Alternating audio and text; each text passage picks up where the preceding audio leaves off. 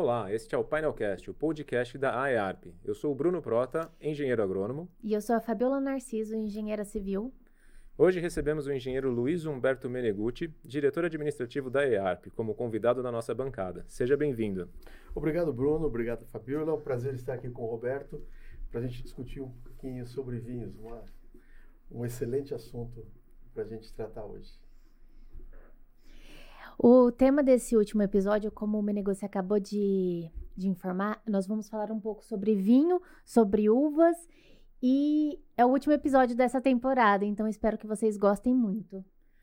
É oportuno por dois motivos. Primeiro, pelo fato da bebida, alguns derivados dela e ela própria são muito usados agora nessa época de final de ano. E segundo, por causa da reportagem da Painel, que está numa das finalistas do prêmio ABAG Jornalista José Hamilton Ribeiro, neste ano de 2023. A Daniela deve estar tá pulando lá no fundo. Só um pouco feliz, só. Ela já queria celebrar achando que tinha ganhado, mas ainda calma, que calma, até o, quando Daniela. o episódio sair, a gente deve saber quem foi o finalista, quem ganhou. O nosso convidado hoje, super especialista nesse tema, é o Roberto Lorenzato. Foi ele que criou a primeira vinícola da nossa região, a Marquese de Ivrea. Seja muito bem-vindo ao Painelcast. Obrigado, boa tarde, prazer estar aqui com vocês, né? Uma honra. E estou à disposição para a gente bater um papo gostoso, descontraído sobre o maravilhoso mundo dos vinhos. Combinado. Quer começar, Fabiola? Eu quero. Eu acho muito interessante a questão dos vinhos e tudo mais, mas eu já vou começar com uma pergunta que para mim foi um pouco. É... Como posso dizer? Fiquei curiosa em saber por que, que todo mundo liga o vinho a temperaturas frias que só pode ter em temperaturas frias? É um mito, não é? Aqui tem Ribeirão, né? Então já, é. já mostra aí que é um mito. É meio que por uma inocência, para não dizer ignorância, porque os produtores de vinho aqui da América do Sul são no sul do Brasil uhum. e na Argentina e no Chile, que coincidentemente são países que faz mais frio. Uhum. Mas isso é um mito, porque na Itália, é, é a uva, quando você colhe a uva na Itália, no Mediterrâneo, na Europa, uhum. você colhe no verão e não me parece que em Ribeirão Preto faz 50 graus de calor. Na Itália faz. Esses dias tem Na Espanha faz 50 graus. No Portugal, faz 50 graus, não sensação térmica, de, de calor. Não. E estão colhendo uva com 40, 50 graus de temperatura. Né? Então, isso é um mito. E muita fotografia com a Cordilheira dos Andes no fundo, em Mendonça, né? Então as pessoas criaram essa, esse estigma. A uva odeia neve e frio. A uva gosta de sol, seco e noites frescas. Sim, então tem o mesmo perigo que o café, né? Que você tem que fazer uma névoa, alguma coisa para evitar uma geada, uma temperatura muito baixa que pode realmente danificar a parreira. Exatamente. E mesmo porque no Brasil já tem o histórico de produção de vinhos no Vale do São Francisco, né? Isso. Que é uma região bem quente e não tem nada de, de neve ou dias muito, noites muito frias, né? Mas o, o vinho produzido em regiões quentes, ele perde para o vinho produzido em regiões frias ou não? Existe um fator interessante né, é, de agronomia. É, a planta, quando ela, ela, faz a fotossíntese, né, no caso da uva, ela precisa de noites frias para a planta não estressar, gastar energia para guardar, é, para poder fazer o álcool desse, desses açúcares que ela, que ela acumula. Então, tendo a noite fria, o baguinho da uva estando cheio, ele mantém mais açúcares ali. Então, vai dar uma uva mais doce. A uva tendo mais açúcar na fermentação, ela vai produzir. Esse açúcar transforma em álcool. Uhum. Então, para fazer vinhos, grandes vinhos, que são vinhos com 13, 14, 15% de álcool, a região de Ribeirão Preto, eu, a minha opinião, é uma das melhores do mundo. Até aquela nomenclatura de Califórnia brasileira, realmente aqui a amplitude térmica é maior que a Califórnia nos Estados Unidos, é maior que na Europa. É uma coisa impressionante porque nós temos dias quentes, 25, 30 graus, noites com 10 graus, obviamente chega a 0, a 5, a 3, porque o pessoal fala, ah, mas Ribeirão é muito quente em São Paulo, mas pega as mínimas de Ribeirão, são mais frias que as de São Paulo. É, o clima é seco, né? É, é, Essa é a diferença é, de temperatura. Nós temos as mais altas e nós também temos as mais baixas, né? Por exemplo, o Verava já fez ano passado um grau negativo, né? retrasado um grau e meio. Não é? Só que não fica o dia inteiro, como na Europa, um grau e meio negativo. Né? Lá esquenta. Aqui no Brasil esquenta na hora do almoço, por volta do meio-dia. Né? E a terra roxa, que é a nossa região aqui, ela favorece essa cultura.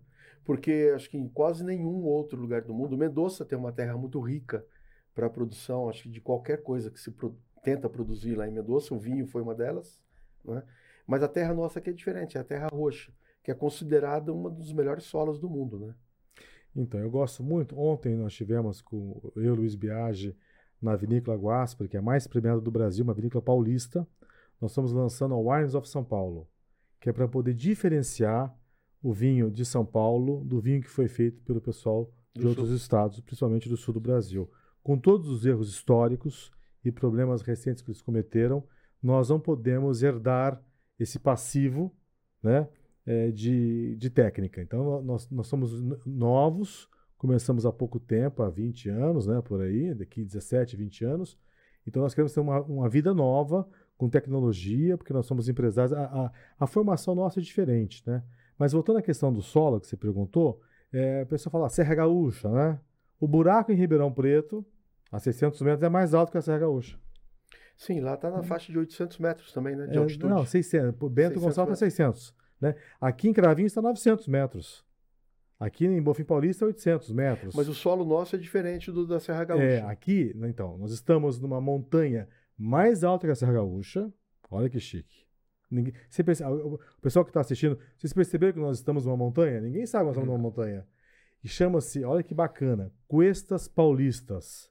É um elevado rochoso que nasce na região de Ituverava Franca, passa aqui por Ribeirão e vai até Botucatu. É uma montanha de basalto, uma montanha tão antiga que ela gasta, ela já, já tem um alto piano, um alto plano em cima, que são essas coxilhadas que a gente vê na, na Anguera, vai e desce, vai e desce, vai e desce.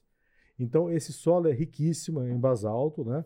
que é forte, tem conteúdo de ferro, que é excepcional para vinhos de guarda, para vinhos tinto. Quer dizer, nós temos a sorte de ter um solo fantástico nessa região toda aqui da Alta Mogiana. Agora, me responda uma coisa, Roberto. É, como a Fabiola falou, o que é verdade e o que é mito?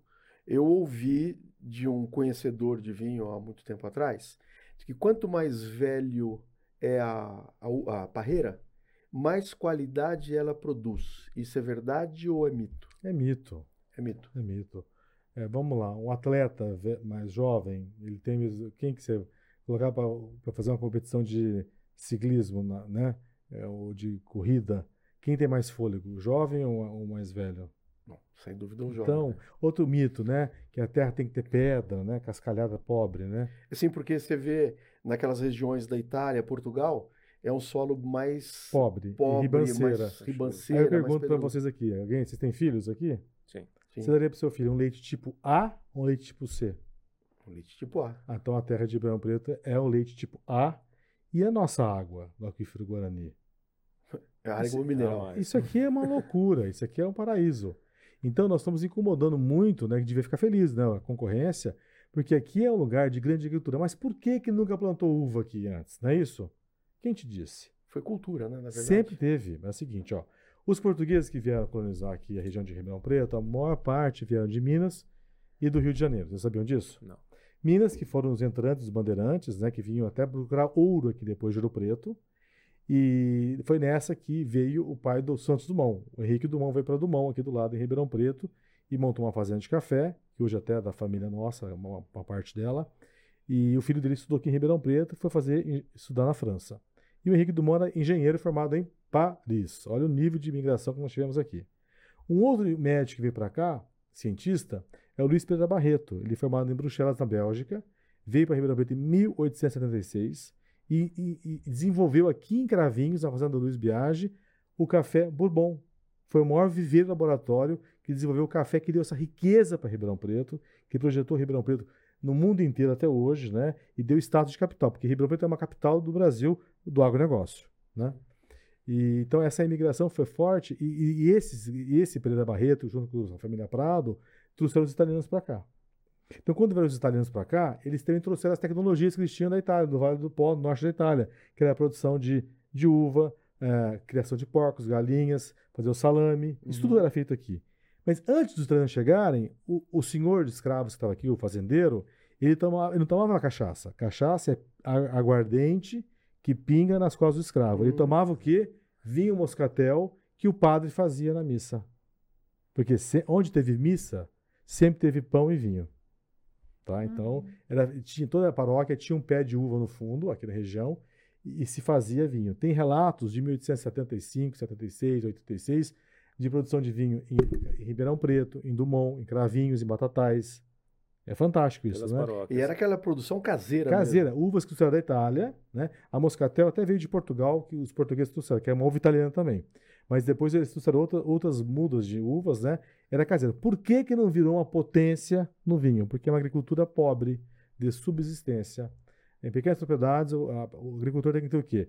O, o vinho para tomar a água potável, né? É água, substituir a água potável, a galinha e o porco. Aqui que é essa potência, que é essa punjância do café. Quem que tinha tempo de ficar podando uva? Era é. um trabalho 10. Porque a uva é, é muito similar ao café, mas é 10 vezes o manejo o trabalho, entendeu? É, você tem que ter uma mão de obra muito qualificada para fazer o manejo. Dá muito trabalho e dá, então. e dá pouca produção, pouca renda perto do que dava e o café. o investimento é alto também. É, isso. Então o que eles fizeram? É, era mais fácil você importar. Entendeu? Porque, uhum. por exemplo, a família Junqueira tinha 3 mil hectares. Se ele tiver 3 mil hectares de uva, ele quebra o sistema mundial de vinho. Um produtor só, entendeu? Então, é, mesmo porque naquela época o consumo do vinho também era muito baixo aqui no Brasil, né? Não, não era. Na colônia bebia sim. na, na, colônia, mas é. se você pegar o mercado, é, o mercado era pequeno. De uma forma geral, era um mercado pequeno. É, hoje o mercado é grande e o Brasil, vou, vou, dar uma dica aqui, né? É o maior mercado de vinhos importados do mundo. É uma vergonha isso, tá? Até vou usar os arquitetos, os engenheiros. Outro dia eu fui num restaurante aqui em Ribeirão, lindo. Não vou falar o nome, mas assim, achei super bonito comida bacana. Peguei a, o, o, menu para a carta de vinhos. De eu falei, pô, eu tô no Paraguai? Por que no Paraguai, Beto? Só tem vinho argentino e chileno. Eu chamei lá o gerente da loja e falei assim, por favor, quem que é o argentino que fez esse prédio lindo aqui? Vou contratar. Quem que é o arquiteto? Não, é fulano aqui de Ribeirão Preto. Muito traço lindo arquitetônico. E esse pessoal chique, que estava meio frio, chique, tem um pessoal meio loiro, né? São de Buenos Aires? Não, a gente daqui de Ribeirão, né? Eu falei, então, comendo, então, ah, e tá pagando em peso ou em real? Ah, em real. Mas por que, que tá tomando vinho, né? Não tem vinho brasileiro aqui. Vocês têm vergonha? Quer dizer, o povo é bonito, a comida é bonita, o prédio é bonito. Por que, que nós vamos dar dinheiro pro vinho dos outros? Né? E eu brinco, vou além, eu, tô, quero até polemizar. Vinho é contrabandeado. Roberto. Do Paraguai. Eh, grande parte, salvo exceções, é contrabando. Me responde uma outra questão também com, relacionado a, essa, a esse consumo, baixo consumo do vinho nacional em relação ao vinho importado. Eu tenho um amigo que me disse que o produtor de vinho brasileiro é um herói, porque com a carga tributária que ele tem, ele não consegue competir com o vinho importado, que a carga tributária do vinho importado é muito menor do que o vinho nacional. Isso é mito ou verdade? É mito e é, ver, é mito e é verdade. Porque assim, ó, a, a, Itália também tem uma das maiores cargas. Um exemplo, vamos falar da Itália. Do mundo. Itália, né? França. O problema é o seguinte: que a quantidade de produção de uva que eles têm é tão grande que vira commodity. Uhum. Então, vocês estão bebendo aí vinho importado da Itália, por, por você, que custa um euro com garrafa e rolha. E aquela gradinha. Como? É, exato. Nós estamos tomando é, o refúgio do refúgio do refúgio batizado na Itália. Inclusive o governo italiano, eu fui deputado na Itália, está apavorado, porque o Made in Italy, a maior marca da Itália não é a Ferrari, é a Bugatti, é o Made in Italy. Estão exportando porcariada para o mundo. Vinho de baixa qualidade, azeite. azeite falsificado. Então esses, esses intermediários são os que desconstrói o trabalho de muita gente. Aí eu, outro dia, ontem, nessa reunião com o secretário de Estado, eu falei assim para o pessoal: nós temos dois inimigos aqui. Quem fez vinho mal feito, no mundo do vinho, e o importador, que fala mal do vinho brasileiro para poder vender o vinho refúgio que ele traz da Europa para os inocentes brasileiros. Ele traz o vinho barato lá, né? É, vinho. É, é, é, de 1 a 5 euros, na sua grande maioria. É, agora, uma pessoa como você, um engenheiro na Itália, não toma vinho de 5 euros. Me, desafio. Ele tem vergonha de chegar no restaurante e pedir um vinho de 5 euros. Ele pede um vinho de 15, de 20 euros. Na casa dele, ele vai tomar um vinho de 10 euros porque o tio produz. Né? Outra coisa fantástica, né? vamos falar um pouco mais de Europa. É, você vai para Évora, na Itália, em Portugal. Chega em Évora, chega no restaurante, vai comer um porco preto lá e pede o quê? Me dá um vinho chileno. Você leva uma tapaça na fuça.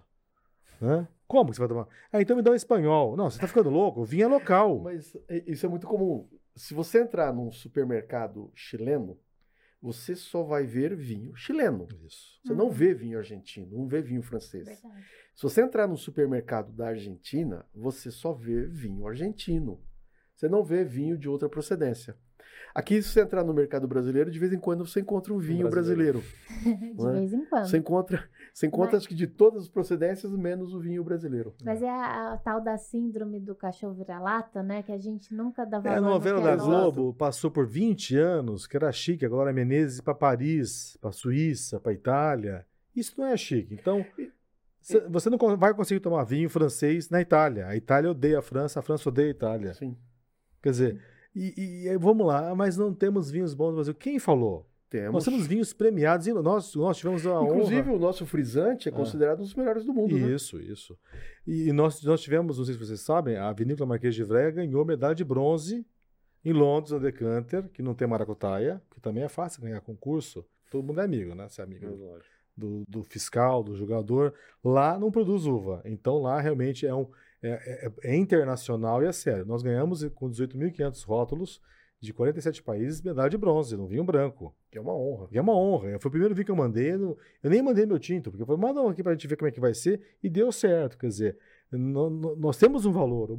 São Paulo, vou falar para vocês paulistas, tem mais medalha de ouro na Decanter, com 20 anos de vitivinicultura top, do que o Rio Grande do Sul com 100 anos de vitivinicultura. Eles ganharam o primeiro ouro deles agora esse ano. Nós já tínhamos duas. E o que, que você acha que está sendo é, não divulgado? Falta um marketing para mostrar para o brasileiro que o vinho da gente também é bom? O que, qual que está sendo o é erro? Para ser super sincero? Sincero. Super. Temos dois perfis de produtores de vinho. O camponês da parte sul do país, que são pequenos proprietários. Por exemplo, tem cooperativa, sem citar nome, que tem 2 mil fornecedores de uva. Como é que chega essa uva lá? Cada uma de um jeito. No, cada um de um jeito. Cada um de um, um brix, uma cor de uva, do tempo, Já suja, fermentado. Né? fermentado quer dizer, e o, o de São Paulo, do, do, do, Sudeste brasileiro, ele é empresário. Ele vê de uma forma diferenciada a, a situação. Lá no Sul, a esposa ela faz o café, da, ela, ela, limpa a casa, faz o café da manhã, ela limpa a fábrica, ela limpa a loja, ela vende. Quer dizer, é, é uma outra pegada não desmerecendo ninguém, Lógico. trabalho é nobre para todo mundo. Mas assim, eu, eu, tive contato com o pessoal do Sul, eles mandavam os filhos estudar em Mendonça, porque é mais barata a passagem com a Gol de Porto Alegre. Então, por que, que não mandou estudar na França, na Espanha, na Itália? Uhum. Entendeu? Então, é, é, é, é, é o perfil do investidor. Então, no estado de São Paulo hoje, eu tive ontem inspeção no Pinhal, tem 35 vinícolas em, em formação numa cidade. Você já imaginou? Vai passar a perna no sentido de empreendedorismo de Bento Gonçalves. É uma questão de 10, 15 anos. A região de Ribeirão Preto tem já quatro vinícolas, uma em Franca, a gente, nós somos o pioneiro aqui em Ribeirão Preto e em Cravinhos. E são empresários, quer dizer, pra gente, eu já falei ontem, nós vamos triplicar nossa, nossa, nós temos é, 60 hectares já plantados na região. Pensa bem, não é pouco. Para um início muito recente. É, é, te, é, fantástico. é fantástico. Para a gente do, dobrar, triplicar, aí eu brinquei ontem, né? Tinha uma mesa com um empresário, assim, um empresário aqui na mesa tem mil hectares para plantar amanhã. Quer dizer, desequilibra o mercado, entendeu não? Uhum. Então, acho que vocês, paulistas, brasileiros, têm que ter orgulho no nosso Brasil, nas nossas coisas, porque se é boa a associação, se o engenheiro é bom, né? se o arquiteto é bom, o vinho também é bom. Né? Então, nós não temos que ter esse complexo de achar que o de lá é melhor, e o pessoal que eu recebo bastante turista até de fora, né? Ficam impressionados, até publico nas minhas redes, né? O depoimento deles. Eu não imaginava, né? Porque o brasileiro tem um defeito, ele fala mal do Brasil. A Itália é dificílimo. É o... A Itália é difícil. É mania a síndrome do, do cachorro virado. É, não tem o que fazer, não tem o que falar. A Itália é um país dificílimo, burocrático, mas ele não, os italianos não falam mal. Os portugueses não fala mal de Portugal. Agora o brasileiro tem coragem de falar mal do Brasil. Achar que tudo que é importado é melhor do que é, nosso. E não é. é o jeitinho brasileiro, não é um inferno? É. Da onde que veio? Da Itália. Não é de Portugal. É. Né? Roberto, tem uma pergunta. Voltando um pouco para o mundo da uva. O que que, o que, que muda na, na parte agronômica, na produção, comparado o nosso com o sul e talvez com a Itália. Eu sei que tem o lance da poda, que ajudou bastante a produção de vinho aqui na região, para a gente conseguir colher na época certa, né, que seria o nosso inverno. Tem mais alguma técnica? O que, que foi o que, que foi implantado na cultura para ajudar? Então, aqui na região sudeste, eu quando eu fiz a, a minha produção, em 16 anos atrás, eu não, eu não peguei técnica nenhuma. Eu vi a minha paineira rosa, estava florida, pensei, bom, agora então aqui está começando a primavera, está florindo, né? E era outono. Entra, outono, quer dizer, eu vi, podei e brotou e, e deu. Deu, colhi em pleno inverno, né? Então, eu acho assim, depois tem gente que diz que inventou a dupla poda, né? Isso é uma pesquisa antiga do IAC, é, da, da Exalc aqui em São Paulo, que você consegue fazer duas produções por ano. O Brasil não consegue fazer duas safras por ano. Uhum. O pessoal de outras regiões fala assim, não pode, tá? porque estão com medo, porque onde tem muita montanha, igual Bento Gonçalves, igual São Roque e a Serra da Mantiqueira em Minas, lá faz frio. Aqui faz frio moderado, só de noite. Então nós podemos fazer as duas safras por ano, se a gente quiser aqui. Com a mesma qualidade? Com a mesma qualidade. Engraçado. A do verão, a do verão, chove bastante no sul, aqui, então a uva não atinge o Brix perfeito. Mas para fazer uva, para fazer espumante, é, é, tipo assim, quando a, a, uva não é boa, né, não atinge o Brix, você faz o que? Espumante. A champanhe na França não é bom, é lugar péssimo para fazer vinho. É bom fazer champanhe. Entendeu? Hum. Porque a uva não é uma, não tem aquele teor, o teor alcoólico, é 9, 10 graus, entendeu? Uhum. De álcool. É, é, interessante que você estava falando sobre isso e eu lembrei de uma visita minha que eu fiz a um vinhedo em Pirenópolis, no, em Goiás. Goiás. E lá o, a pessoa que estava apresentando comentou que lá, como a, é uma temperatura mais quente e a, parece que a uva tem que florescer, ela tem, precisa do, dessa baixa temperatura para ela começar a florescer essa temperatura que você falou que geralmente temos durante a noite. Lá eles aplica, aplicam hormônio na planta para enganar. Eu não sei se. Eu vou é, falar com as palavras que eu entendo, o né? Dormex, o Dormex. É. Isso, para enganar ela, para ela entender Despertar. que tá frio, é. né? E, e assim ela poder florescer. Esses hormônios, ele chega no consumidor final, na, no não, humano, não, ou dali mesmo? Porque não. eu fiquei assim, eu falei, gente, por que, que uma planta que às vezes você tá aplicando hormônio para enganar, é, ela, o vinho dela concorre com um vinho que veio, tipo, natural. Essa técnica é sei. é aplicada nas macieiras, não é? É, Aqui no, no Brasil. Inteiro, Mas eu fiquei impressionada, porque eu é. não imaginava. Foi, foi, foi uma é coisa. Uma toxina, que... Não é bem um hormônio, é uma toxina. Ah. Né? É uma toxina, nem vou falar o que é, que assusta o nome. Não me lembro, também não quero falar besteira, mas é uma toxina. Na verdade é o seguinte: é, no Brasil o pessoal passa para garantir uma brotação uniforme. Quando a gente erra e não passa, brota igual também. Até aqui tem isso. Entendeu? então, já tem cientistas da região, nós temos empresas fantásticas aqui de biotecnologia, inclusive a, posso citar, né, a Vitia, seja aqui da Barra, é um polo, acho que é líder da América Latina de, de biológicos, e já estão começando a estudar também alternativas para essa, essa questão. O Brasil vai dar aula em qualquer negócio, quer dizer, aqui tudo dá, né? Já, Pedro Vaz de Caminha já estava, falou, aqui tudo dá certo. eu, né? estava, eu estava lembrando disso agora. É, agora, uma pergunta. É, todo mundo não quer ser o pioneiro porque é um investimento pesado, é um risco que você corre, depende de muita perseverança para você chegar naquele ponto. Aí, a hora que você consegue atingir é, o sucesso, fatalmente você estimula outras pessoas. E aqui em Ribeirão Preto começou contigo, na região, que foi pioneiro, né? Sim. Acho que ninguém acreditava que seria possível. Você foi um pioneiro, mostrou que deu certo. Hoje nós já temos outros, é, é, outros investidores aplicando na, nas vinícolas, né? Você acha que num espaço de mais 20, 30 anos virão outros para cá e isso daqui tem um potencial para ser transformado numa região vinícola? Muita, muita. É, eu, logo no começo, eu sempre falei para o pessoal, né? Nós somos também ligados ao agro, à cana, que a sede da fazenda está abandonada, né? Então o pessoal planta cana e tem lá 3 hectares de jardim parado. Uhum. Se fosse na Itália, estaria plantado uva, fruta, produzindo. Então, aí o filho desse agricultor, ele arrenda a fazenda para a usina e vai ter que trabalhar como agrônomo lá na Bahia, porque aqui não tem trabalho, não é isso? Então, esse, esse tipo de agricultura é, de alto valor agregado é fundamental para desenvolver a nossa região. Uma alternativa eficaz porque você fixa a família no, no território. Você tem um altíssimo, você planta, por exemplo, nós, nós plantamos a uva, nós, nós produzimos o vinho, nós produzimos a grapa, que é um subproduto, nós produzimos o enoturismo, né? A gente vende fotografia. O pessoal faz foto do vinhedo. Isso. Né?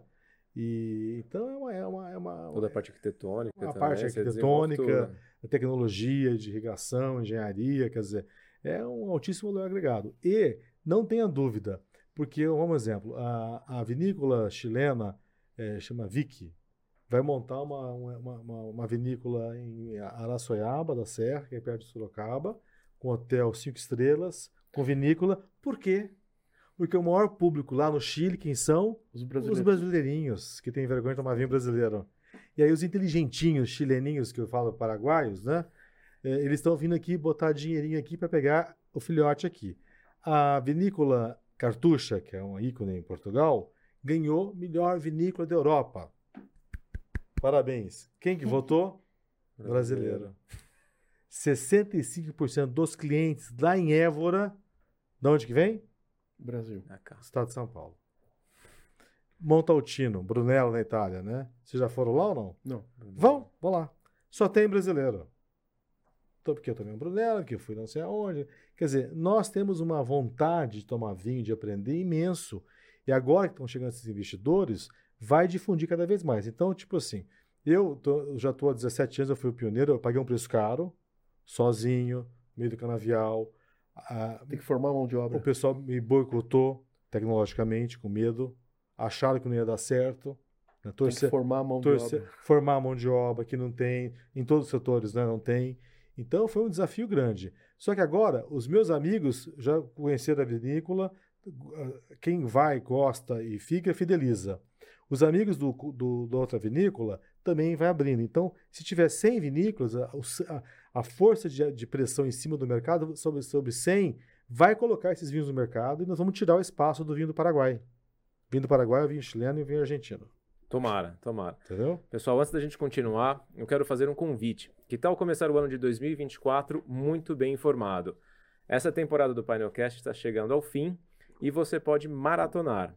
Fabiola, indica aí dois episódios que para você foram imperdíveis. Sou suspeita, né, Bruno? Eu gosto de tudo. Eu, eu começo. A... Você faz parte deles, aí não Faço vale, né? parte deles e ainda eu trago os assuntos para cá, pesquisa e falar ah, esse, esse assunto. Dani, Dani, por que, que a gente não faz um, um podcast sobre assuntos? Mas os meus favoritos são os que eu trabalho diretamente, né? Porque é os claro, né? assuntos né? que eu entendo mais. Eu gosto muito do, do episódio que tivemos do Grapoab. Gosto muito do episódio que tivemos sobre a lei de uso e parcelamento do solo aqui em Ribeirão e da arquitetura na Itália. Também tivemos um episódio sobre a arquitetura da Itália. O Menegus também gosta de um, né? É, eu assisti um, vários, e um, um dos que me chamou bastante atenção foi a entrevista com o Maurílio Biagi porque ele mostrou primeiro o pioneirismo que teve a região também na cultura sucro-alcooleira, né? O potencial que nós temos e o quanto isso representa para a região, né? Aquilo lá me chamou bastante atenção e deu para verificar o quanto nossa região é rica e tem potencial. E vai ser uma, uma briga agora ah, o vinho novo. brigando com a indústria sucro-alcooleira. É, eu acho que não vai complementar, né? Elas vão complementar. Não, é complementar porque é. A, a, indústria vinícola acho que não, não precisa ocupar a quantidade de terra não, que então, ocupa. E uma vinícola é uma não, mini usina. É... A mesma, as mesmas uh, licenças da CETESB, que tem uma, uma usina, tem que ter uma vinícola. É a mesma, mesma confusão. Mas ainda tem mais um assunto que dá para brigar aqui em Ribeirão, o café. Aposto que o Bruno vai falar do episódio de café. Qual que é o seu preferido? Tem mais um episódio que é o episódio com o Edgar Bressani falando sobre café. E, engraçado, já foi a terra do café, capital depois foi a, a, capital da, da cultura, a capital do agronegócio, e o agronegócio agora abrindo com outra, uma outra frente que é a indústria vinícola, né? Cultura. Continuando, Roberto. Uh, por exemplo, achei legal a gente comentar de tudo isso, mas vamos comentar agora das nossas vinícolas. Ah, e ó, desculpem, não quero colocar ninguém em saia justa. Mas o nosso, o nosso price tag, o nosso começo de, de preço dos vinhos das nossas boutiques, porque a gente não está falando de uma vinícola pequena, são todas muito, muito bem construídas, com um projeto arquitetônico maravilhoso, mas a gente está falando em garrafas que vão começar em 100 reais para cima. Aí é que vem a parte interessante. Quando alguém chega para mim e fala assim, ah, eu não acho justo que você paga 100 mil euros, 200 mil euros uma Ferrari lá na Itália, aqui você tem que pagar 4 milhões. Eu falo, meu amigo, a mão de obra foi paga em euro, foi tudo pago em euro. Aí chega no vinho, parece que tem essa diferença, né? O cara que trabalhou na vinícola lá recebeu em euro e esse vinho italiano consegue chegar num preço melhor do que o vinho que foi trabalhado aqui no Brasil com a mão de obra recebendo em reais. Como é que a gente ajusta? Porque está sendo um produto muito elitizado, né?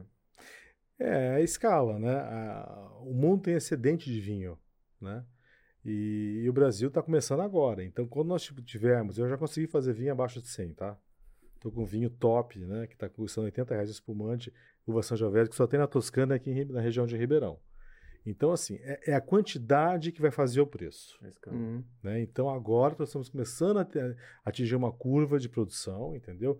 É, essas oito vinícolas que formam o Wines of São Paulo já está produzindo 600 mil garrafas por ano. Não é pouco. Não.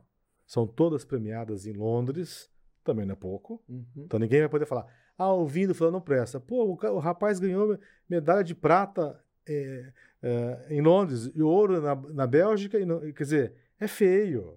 Vai tomar vinho do Paraguai, Sim. que não tem medalhinha nenhuma, entendeu? Não? Uhum. Então, é, eu acho que é uma questão de, de produto, né? Você tem uma Ferrari, você usou a Ferrari, e tem aqueles carros covers, não tem? De, de fibra de vidro. E você, deve, você tem que ver o que você vai andar, entendeu?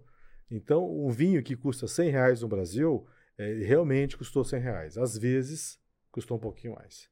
Por quê? Nós temos que aprender a gestão do campo, a toda a questão enológica, agronômica, que não é fácil você fazer sem uma tradição de 300, 400 anos. Nós não temos Exato. aqui. Né? E a técnica do Sul não é a técnica daqui do Sudeste. Então, é um negócio novo. Mas os, nossos, esses vinhos nossos que foram premiados, agora no caso nosso, eu venderia 150 reais. Londres falou que tinha que custar 350 reais. Não fui eu que falei. O preço deveria ser 350 reais. E aí? Então eu desafio vocês a pegar um vinho premiado bom por 5 euros. Não, não vai, com certeza. Não é? Mas é, é, uma coisa que você tem na sua, na sua vinícola lá em, em, Igarapá, em Tuverava, uma coisa que eu não sei se existe aqui em Ribeirão Preto ainda, ou se está bem disseminado. Toda grande vinícola na Europa, América do Sul, Argentina, Chile, você tem aquelas visitas monitoradas. E isso daí é uma excelente propaganda também, também porque todo mundo gosta, né? todo mundo gosta de conhecer aquilo que está consumindo, né? É. E quando você leva alguém, eu, por exemplo, aquela, aquela visita que eu fiz na sua vinícola, acho que estava o quarto ou o quinto ano que você estava produzindo, pô, eu achei fantástico, que era um pioneirismo bárbaro aqui na região, né? E que você estava ampliando. Eu não sei se hoje você já conseguiu chegar naquilo que você gostaria. Né? Mas isso é uma coisa fantástica, porque todo mundo gosta de conhecer é aquilo que está consumindo. turística, né? Ela Turística. também acrescenta. A é gente verdade. trazendo uma arquitetura interessante para a vinícola, para a fazenda, né? E isso chama o turista, ele vai conhecer a história, vai entender Sim. que ali na história é, aquilo que é produzido é de qualidade, porque eu, eu acho que o que falta um pouco essa questão turística aqui no Brasil nesses pontos para divulgar mais, porque quando você, é, pelo menos eu, quando eu entro num lugar que eu tô lá conhecendo, que tem uma pessoa ali para me explicar como que funciona, muda meu pensamento. Às vezes eu tô achando que Com é certeza. uma coisa e é outra. Você então, para de ver o preço e ver o valor. Exatamente. É. Então, é até para os arquitetos hoje, é no episódio que a gente fez de café, né, Bruno? O, o Bressani, o Edgar Bressani, ele falou da questão do, da arquitetura que ele acompanhou é, nos melhores, é, nos lugares de café do mundo inteiro, que ele visita todos os lugares, ele falava isso no episódio, da, de quanto a arquitetura influenciava na questão da pessoa ir lá para tomar um café. Uhum. Às vezes pagava caríssimo no café por causa da arquitetura. É, não sei se vocês conhecem a vinícola não, do Lorenzato. Não, preciso. E o, o, lugar lá é muito aconchegante, muito gostoso. Muito. Posso, posso é, é, recomendar que vocês não vão se arrepender. Ah lá, a, a primeira que visita bom. técnica, Bruno, do, do ano que vem da associação, é que tal tá Menegus? Vamos, vamos. Ó, vamos tentar? Posso ser um guia. Olha lá, olha lá, o Menegus já tá. Não, eu tenho certeza que para mim foi uma grata surpresa, né? uma grata surpresa saber e a receptividade, saber como que era produzido, né? e a degustação no final. Então é aquela coisa, é lógico que você não vai querer comparar com as grandes vinícolas da Argentina, do Chile, porque você tem 10 anos, aquelas lá tem 200 anos. Então tem muito ainda para crescer. Mas em termos de receptividade, aconchego, eu acho que não tem muito a perder, não. Com certeza. Não, é um testemunho, né? Você vê as pessoas que chegam lá, nunca viu um pé de uva, né? Vendo, às vezes, podendo participar da colheita, uhum. ou vendo como é, que, como é que funciona a poda, ela passa a fazer parte da realidade dela. Sim. Então, quando ela vai tomar um vinho, aprende algumas coisas. Nós uhum. temos uma degustação técnica, com o sommelier que faz a condução harmonizando, e depois nós matamos o, o evento com o almoço com a bisteca la fiorentina. Sim. Quem não gosta de carne? Ribeirão adora carne, não é? É a bisteca fiorentina aqui, que é não, o tibone, é o contrafilé e o filé mignon. Né? Então, é, combina muito com vinho, né? É, e falando em arquitetura, eu estava até comentando com o Bruno aqui antes do episódio começar, é, da questão de uma vinícola que eu estava estudando sobre da Argentina, porque eu comecei a estudar para vinhos para vir aqui saber perguntar alguma coisa, né? E não falar besteira também. E aí eu, me, me, entrou uma história no, no, meio do meu estudo sobre a vinícola Pedra Infinita, da família Zucardi que o, lugar, o, é, o local aonde que eles resolveram fazer a vinícola era um local que tinha muitas pedras, por isso pedra infinita.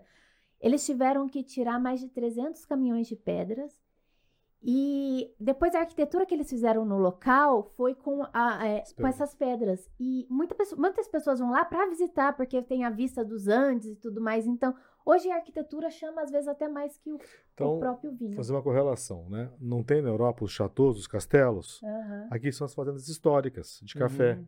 que infelizmente muita gente derruba, né? Eu sou o maior comprador de tijolo antigo da região. Todo mundo que derruba alguma coisa, eu lamento, mas eu falo, eu vou lá e compro. Porque vão, vão enterrar, né? Para passar cana por cima. Então, nós temos, a, a, nós temos uma região maravilhosa, uma montanha chamada Coesas Paulistas, nós temos casarões do século XIX, é que são os castelos. Né? Uhum. Né? Agora estão chegando as vinícolas, né? Na Fazenda Cravinhos, é, uma coisa importante, ali morou o Luiz Pedro Barreto. Ele que trouxe café bourbon para Ribeirão Preto. Ele montou um laboratório em 1886 de uvas aqui em Ribeirão e mandou para Bordeaux, na França. E a França disse o seguinte, Instituto Agronômico da França, que tivessem seis produtores de uva, como o Pereira Barreto, iria criar um problema na Europa. Isso em 1886. Aí ele mudou em 87, é, em 88 caiu a monarquia, em 89 caiu a monarquia, ele foi ser senador de São Paulo, acabou ficando em São Paulo e tentou montar um outro vinhedo em Franco da Rocha, e não deu certo porque lá é montanha, umidade, não tem a maturação, e depois ele acabou, parou, desistiu. Né? Mas quase é que foi o berço da vitivinicultura da América do Sul. Então, o primeiro tratado, pode vocês são engenheiros, procura lá, chama Viticulture de São Paulo, de São Paulo, Brasil, Brasil, em 1876. Eu tenho até na minha página na internet tem a, a página desse livro que o Luiz Biagio reeditou, achou essa publicação na Biblioteca Nacional. Então aqui já foi referência para o manejo de cultivo de uvas vitiviníferas em 1886. Olha só. Agora uma curiosidade de novo, Roberto. Eu vi quando eu fui visitar aqui a Terras Altas, o pessoal falando com relação às uvas brancas, que aí o excesso nosso de temperatura, de sol, por ser uma uva mais frágil, não seria o ideal. Então a gente estaria pensando mais nas vermelhas, não. Como se eu ganhei é medalha de bronze em Londres com a minha uva branca? Entendeu? Uhum. Eu... Mito. Não, aqui na, na região nós vamos apanhar da concorrência, porque já é difícil ganhar um, vinho tinto. Ganhar com uva branca, então, é impossível. Ganhamos, né? Ah, mas o teu vinho, é, o vinho branco teu é super alcoólico, tem muito álcool, tem muita luz, né? É vinho nobre, mas não, ninguém faz porque ninguém consegue fazer. Então, ter um vinho com 14,6 de álcool é um luxo para quem entende de vinho. E nós conseguimos, né? Não fizemos nada. Por exemplo, lá na Itália tem o Amarone, não é isso? Põe para secar 100 dias a uva secando para poder depois fazer o vinho chegar naquele teor de álcool. O nosso dá. Tô com vinho com 17 de álcool lá em Tuverava. Não precisa secar sem Sem precisar fazer nada. Você não pode fazer muita propaganda, porque só hora que os franceses e italianos descobrirem essa nossa região... A, a arrogância é tamanha que vão sempre vão... falar que o deles que é o bom. É. Entendeu? Fato. Isso é fato. É. E a gente vai falar mal do nosso, né? Aqui também e, é aí, e, aqui, e aqui continua Aquele falando cri... mal. Né? Aqui continua falando mal do. Mas acho que já mudou bastante, a percepção está inteligente. É importante termos mais produtores também, pessoas de bem, porque você vai, você vai conscientizando as pessoas, né? Você vai mudando, mudando o olhar, né? E a gente brinca que mudamos a paisagem. Eu tô, às vezes eu estou na vinícola e falo assim, onde é que eu estou? Estou no Piemonte aqui? Aquele vinhedo, você não acredita. Em Cravinhos, está lindo. A Terras Altas fui eu que ajudei a fazer o traçado lá do vinhedo. É maravilhoso. Agora tem em Franca também, uma vinícola em Franca. da 1.100 metros de altitude. Olha, é um luxo isso. Quantas nós temos na nossa região Quatro, total? quatro. Com essa diferença? É, é, tem mais uns vinhedos fazendo em Guará, tem vinhedo mais dois em Franca. Em implantação. Implantação, é. Em Dumont também tem. Né? Então, quer dizer, num, num, breve espaço de tempo, a gente deve ter aí uns, vai, 10, é, vai, vai triplicar, isso é exponencial, né? E uma é. pergunta que não quer calar. Qual que é o tamanho ideal para começar? Onde você acha assim, ó, comece com X hectares que em X anos você deve estar tá pagando o investimento? Já temos essa, esse cálculo aqui para a região? Bom, é, é, é, uma aventura bastante aventureira, né? Porque tem que saber que, tem, que você gosta de trabalhar. Tem, que, tem que gostar. Tem, primeira, primeira questão, gosta de trabalhar, né? Tem, ama agricultura? Tem que amar a agricultura, né? Gosta das pessoas? Porque é, vinho também é relacionamento, né? É, depende, depende do tamanho do bolso, do investimento que você quer fazer, né? Mas acho que tem que começar com um hectare para poder aprender e depois você ter espaço para poder ir triplicando, multiplicando isso. E se alguém quiser começar, mas não investir tanto na montagem da vinícola em si, você tem condições de processar o vinho? Então, é, a, a, uva. Excelente pergunta. Assim. É, a, a, fábrica que está sendo feita pelo Luiz Biagem em Cravins vai ser uma das mais modernas do mundo. Já vou antecipar para vocês. Vai ganhar prêmio de vinícola mais bonito do mundo. O landscape que ele tem lá, a paisagem é estonteante. Vamos lá, Cravinho está a 900 metros. Ele vê Serrana. O que, é Serrana? Serra, né? Serrana é... é. Ah, é Serra, né? E Serra Azul, não é isso? Quer dizer, nós estamos num lugar alto, gente. Ninguém percebeu isso. Então a paisagem é linda. A vinícola está lindíssimo. Equipamento de última geração. Ele vai poder é, receber uvas no futuro para pequenos produtos que queiram fazer pequenas parcelas de vinho. Então ele vai uhum. poder terceirizar a vinificação. Porque é muito comum uh, nos outros países é. a pessoa terceiriza a produção, é, né? Isso, isso. Porque a montagem da estrutura de um de uma vinícola não é um investimento é uma usina de etanol. É, é uma usina, é uma mini usina. E todas as marcas, por exemplo, as da, terra, da Terras Altas, o pessoal está trabalhando só com máquina importada, da é. França, da Itália. É. Isso tem um custo é. só de importação eu, de eu investi só em, eu, eu sou super, eu que morei fora do Brasil, eu comprei 100% brasileiro. Né? Eu acho que é difícil para mim que morei, que passei minha vida toda viajando para a Itália, você dar dinheiro para os outros, né? Então, gente, o pai do Santos Dumont trouxe a ferrovia para Ribeirão Preto, lá não tinha ferrovia, os caras andavam a pé na Itália. Chegaram aqui da Itália, em Ribeirão tinha o Teatro Carlos Gomes, na Praça 15. Né? Para, gente, pelo amor de Deus. Né? Então, é, o, Brasil tá, o Brasil faz a Embraer, faz a terceira indústria aérea do planeta. Não vai fazer um tanque de aço inox? Sim. Ah, por favor, né? É. Temos que dar mais valor no nosso produto, né, Bruno? É, eu acho que é, posso dizer assim, vou polemizar, é até cafona você hoje não tomar vinho nacional. Aí eu concordo com uma coisa, a questão do preço. Só que um vinho de 250 reais brasileiro é um vinho de mil reais importado. Sim. Tá? É o mesmo padrão de qualidade. Uma outra pergunta, se é mito ou se é verdade. É, acho que 100% das vinícolas, elas processam a uva e o vinho em, em tonéis de inox. Aqueles, aquelas, aqueles vinhos é, mais classificados, é, os Gran Reserva, eles são envelhecidos em barris de carvalho, Isso. em tonéis de carvalho. Mas você tem vinho servido diretamente no inox ou eles têm que passar obrigatoriamente pelo carvalho? É o gosto do cliente, né? Vou polemizar mais uma vez. Por que, que tem a barrica de carvalho, barril de carvalho? Porque na época não tinha aquelas bombonas de plástico. Se tivesse, eles iam usar aquilo, tá, gente? Eles guardavam em um recipiente que tinha. Não tinha plástico na época. Uhum. Ainda bem que não tinha plástico. Não, nós tomar vinho com gostou de plasticou. entendeu? Então, o, o, barriga de carvalho é um, é um, barril, um contentor, que por acaso de uma madeira que lá tem e que fica, ficou legal. Então foi uma coincidência. Não quer dizer que com o vinho com madeiras brasileiras não fique diferente, não fique melhor. Uhum. Eu não vou, prometo que eu não vou experimentar, porque também não dá para ser pioneiro em tudo também, tá? Não vou inventar mais a roda, cansei também. Mas é, é, o vinho, tem gente que já não gosta de vinhos com tanto toque de madeira, porque o sabor do vinho que está estocado, ele pega as características do, da madeira, uhum. né? Do, do, carvalho francês, do carvalho americano. E tem gente que não gosta de madeira, gosta de vinho sem madeira. Então, tem vinhos de, de, de, do aço inox, né? Que você pega no barril. Tem vinho de talha, de, de cerâmica. Sim. Tem vinho de cimento. Sim. Mas, mas não vai pegar gosto de cimento. Uhum. Né? Então tem tudo isso, quer dizer, depende do gosto, da forma como ele é então, feito. Dizer, ser melhor do que é, é mais mito do que verdade. Não, é que, é que os vinhos que estão embarricados em barricas maravilhosas realmente são muito bons. Uhum. Então dá aquela, aquela, aquela finalização, aquela refinada fantástica. Eu gosto. Mas não tem madeira para processar tudo isso de vinho também que você produziu então, no mundo, né? E aí o que o pessoal hum. faz? Eles colocam lascas não de... Não tinha pensado nisso. Não, não, não tinha. O que, que eles fazem? Eles colocam lascas de madeira dentro dos tanques de aço inox. É. Para pegar o sabor. Pegar o e uma sabor. coisa que, que, me, que é intrigante para mim nesse mundo das barricas é que você também tem diferentes níveis de torra da madeira. É. E isso para mim é horrível. Uma barrica muito torrada, você sente o gosto da fumaça. Fala, para quê? É, que você... É, tem, é, aí tem evolução, né, de, que, de quem está acostumado a tomar vários tipos de vinho, né, mas é, o, o, Brasil hoje tem uma característica de ter mais barricas francesas, né, que eu também gosto, do que a barrica americana, né? O carvalho americano. americano.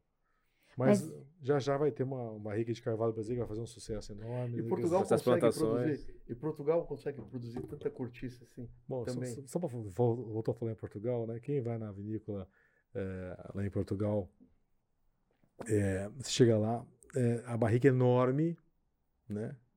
Jacarandá do Brasil que veio 1700. e aí? É. 300 Mas, gente, anos já de mais, tá? Mais, né? Já estava lá com o jacarandá, né? Infelizmente, nosso episódio vai ter que chegar ao fim. A Dani já tá ali fazendo assim, gente, o tempo, porque nós temos tempo. Mas prometa que vai ter uma segunda parte. Exatamente. Eu ia falar sobre isso. Vamos marcar uma visita técnica lá na, na, na, vinícola. na, vinícola. Vai ser um prazer recebê-los. Ano que vem, o Menegucci. Tá Com na certeza. sua mão. Tá na sua mão. Menegucci. É isso, é por favor. É Menegucci, é italiano ah. isso. Na verdade, só, só uma característica rápida. É Menegucci, o nome original italiano era Meneguzzi. É Meneguzzi. Mas quando veio para cá, os nossos, o ouvido dos nossos cartorários não conseguiam entender o zi. Então, é, conseguiam fazer o, o DZI com CCI, Meneguzzi. Uhum. E aí ficou, quer dizer, era ZZI, passou para CCI. E que tem legal. o SSI, não é? E tem gente com SSI ah, também. Trabalho mas... com a Karina Meneguzzi, é. com dois S. Perfeito. Então, por isso que né, a gente acaba mas utilizando. Oriunde, né, Roberto? É, gente boa, né? Mais alguma colocação, Roberto? Alguma Eu queria agradecer a oportunidade de poder divulgar o nosso vinho local. Se tiver algum engenheiro arquiteto que tiver um restaurante chique que vocês façam, dá a dica para o seu cliente, né? Porque é cafona, hein, tomar vinho do Paraguai. concordo, concordo. Meneguti, alguma... Prazer aqui estar revendo o Roberto e realmente ansioso para a continuidade dessa reportagem, desse podcast a segunda parte, que vai ser o ano que vem, se tudo der certo, lá em Igarapava. Você que Muito não é associado, associa a EARP para ir com a gente na visita técnica que o Meneguti, Meneguti vai o levar. O, o, o Meneguti é Ituverava. Ituverava. Ituverava, ah, viu?